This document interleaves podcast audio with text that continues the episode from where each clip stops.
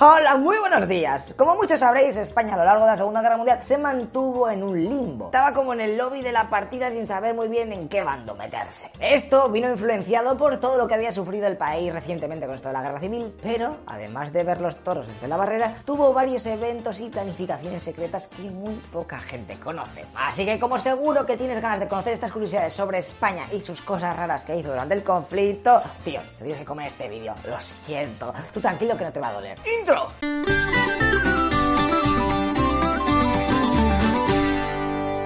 Este tema da para bastante, así que voy a ir muy rápido. Desde 1936 al 39, España había sufrido una guerra civil que había dejado al país hecho una mierda. Un bando había recibido ayuda de la Unión Soviética, mientras que Franco había pillado cacho de los alemanes e italianos. Y claro, amigo, esa ayuda militar no era gratis, tenía que darles algo a cambio. Entonces Franco, al comenzar la Segunda Guerra Mundial, tenía ante sí tres opciones. Primero, meterse a jugar con los nazis y fascistas en el bando del eje. Segundo, pasarse al bando aliado algo que sería un poco raro. Teniendo en cuenta la ideología del régimen. Y por último, venga, pues nos mantenemos neutrales, fiesta. Como sabréis, esta opción fue la que se tomó, entre otras cosas, porque el país estaba bastante reventado.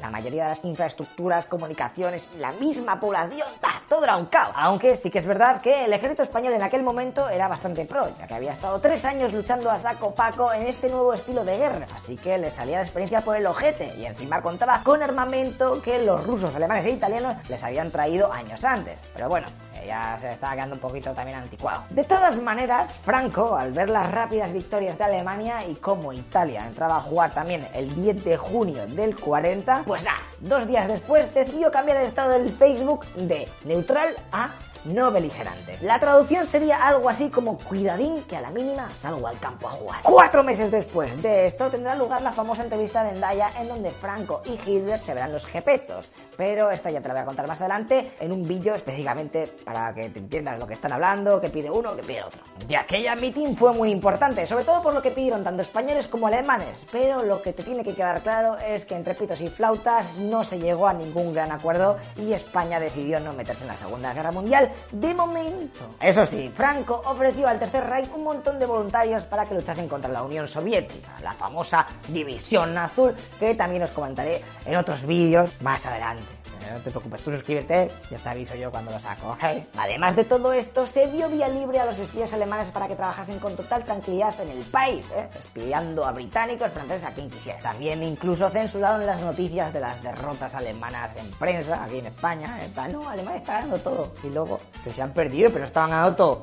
¿Tú qué es? ¿Corea del Norte? Como ya os he dicho antes, Franco no entraba en la guerra a apoyar a sus colegas. Ok, pero debía pagar la ayuda que le prestaron los alemanes e italianos. Y su moneda de cambio fue sobre todo wolframio, o más conocido como tungsteno. De hecho, los nazis plantaron en España sus minas y ale, a sacar a saco de este metal, o lo que sea, hierro, zinc, plomo o mercurio. Todos ellos elementos muy importantes para la fabricación de armamento. Aunque este amor hacia el bando del eje tenía sus peculiaridades, porque Franco, ok, apoyaba al eje en su lucha contra los soviéticos, pero en la de contra los aliados y se mantenía neutral, y en la del Pacífico, en verdad quería que los japos fuesen derrotados porque los consideraba unos bárbaros. Fíjate que en 1945, meses antes del bombardeo nuclear al territorio nipón, Paco estuvo a punto de declarar la guerra a los japoneses, ¿eh? y casi organiza hasta una nueva división azul para combatir a los de humor amarillo. ¡Flipas! Y es que muy poca gente lo conoce, pero los españoles tuvieron una participación muy activa en la guerra del Pacífico con el fin de derrotar a los japoneses, organizando guerrillas en Filipinas, sponsorizando parte del armamento, haciendo de espías, soldados.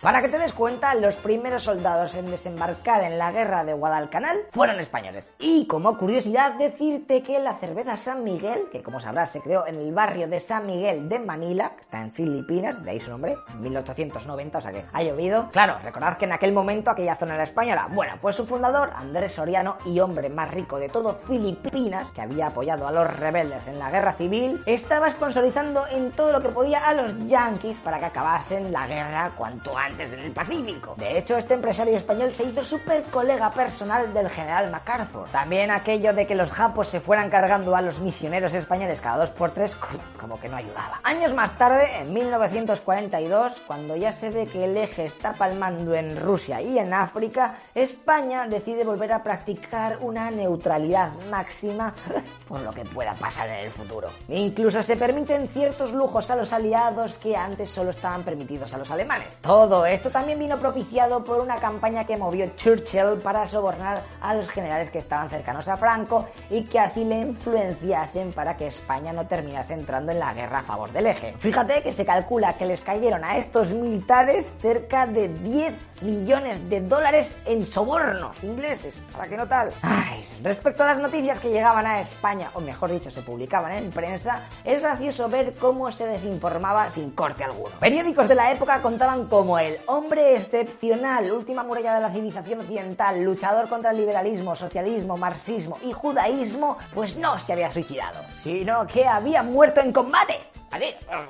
Vale. Sobre el holocausto, las mentiras fueron tres cuartos de lo mismo. Achacaban las condiciones penosas de los judíos en los campos con algo relacionado a la derrota de aquel país. En plan, joder, ¿no veis que estamos perdiendo? Si es que no, no nos dan los recursos para cuidar a esta gente que está en los campos.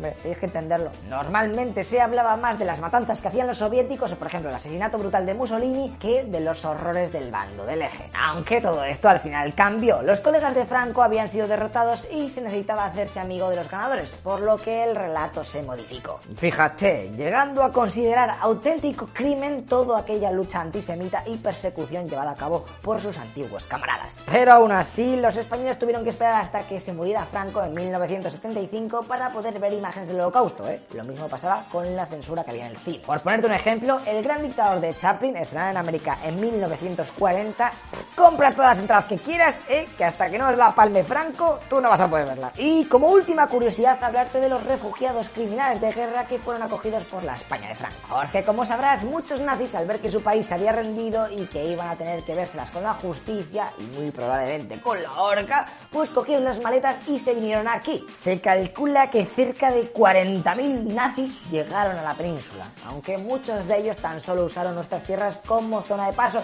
ya que su destino final era la Argentina de Perón. Los que se quedaron definitivamente en España, el gobierno les ayudó para cambiarse el nombre, darles asilo, incluso los nacionalizaron. Aunque también es verdad que después, fruto de la presión estadounidense, alguno de estos prófugos fue entregado a los aliados. De todas maneras, este jaleo de cómo ser nazi y escapar de Europa lo veremos más adelante en futuros vídeos que todavía no he hecho Mm, no sé cuándo os haré, en el caso Odessa, ¿eh? que era una red de colaboración secreta que se montaron los nazis para ayudarse los unos a los otros y después de haber perdido la Segunda Guerra Mundial y así escapar de donde estuvieras, ¿sabes? Así que venga, no te olvides de suscribirte, dar like y a la campanita y además de comentar para entrar en el sorteo porque quedan un porrón de vídeos guapísimos, ¿ok?